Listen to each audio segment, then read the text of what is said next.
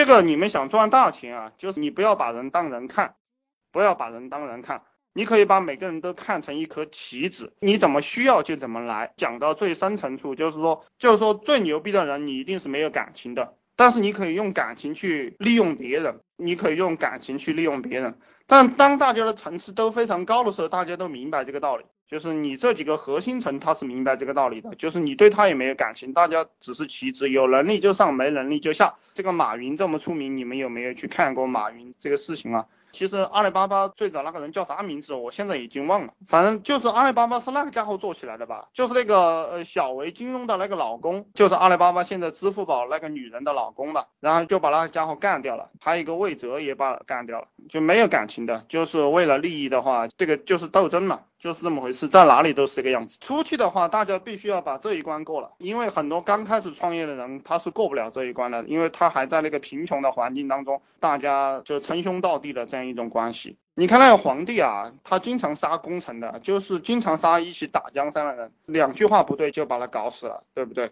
大家学着点。其实我们做老板啊，我们做老板不是要对员工好，也不是要对顾客好，其实很多人都理解不了这个东西啊，他被这个。呃，垃圾思想毒害了，就是要对员工好，要对顾客好。这个什么顾客是上帝，这个都是骗子，都是骗人的。你如果把顾客当上帝，你这个生意不要做了，对不对？当然，你也可以把他当上帝，你也可以把他当你帮助的人。有两种思路，一种是猎杀的心态，一种是帮助的心态。猎杀的心态就是把顾客、员工当猎物这样一种形式来对待。当然，这个要你非常聪明啊。其实我想，皇帝都是这个样子的，他把很多人都当成猎物，可以把你猎杀掉。但现在我们讲双赢，讲双赢的话，就是你随时随地要想到成就员工，随时随地要想到成就顾客。这样一种心态去做事，这样一种心态去做事，你嘴上和行为上表现出来的东西容易感动人，容易感动人，他也会真心真意的给你干。嗯，两种方法吧，然后你是什么性格，你就选什么样的方法。如果我跟你讲，你要帮助人，要帮助顾客，要成就别人，你心里很难过，那你的这个内心的境界没有达到这个层次的话，那么你就不要玩这个套路，对不对？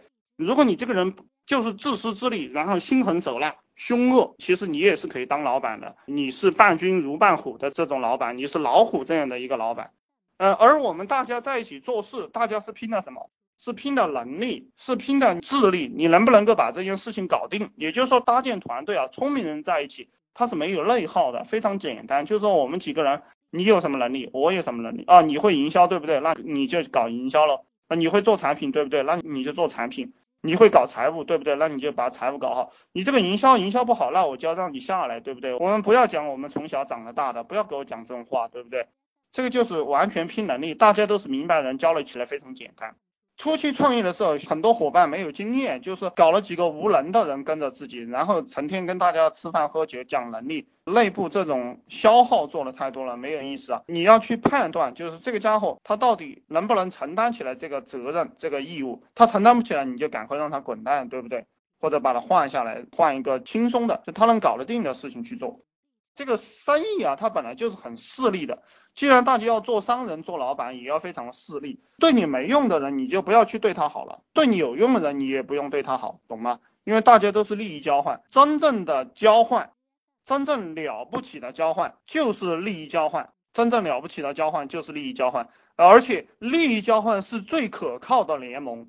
利益交换是最可靠的联盟。比如说那个丘吉尔讲的是吧？没有永远的朋友，只有永恒的利益。你看这些大人物他们讲的话，你们要去理解。理解了过后呢，要执行到自己的工作、自己的公司里面去，对不对？别人已经给你总结好了，你还不去执行，你不是草包嘛，对不对？然后我再给你们讲一个一个故事，就是什么故事呢？当年这个陈天桥啊做传奇的时候，他一天就收入两百万嘛，然后很很多人都去拍他马屁，包括马云，就是阿里巴巴那个马云也去拍陈天桥的马屁。呃，这个陈天桥的女儿过生日的时候，马云还专程从杭州去给陈天桥的女儿过生日。这个就是，嗯，他也想进入这样一个娱乐游戏的这样一个行当，所以他才去拍陈天桥的马屁。但后来这个陈天桥不行了，对不对？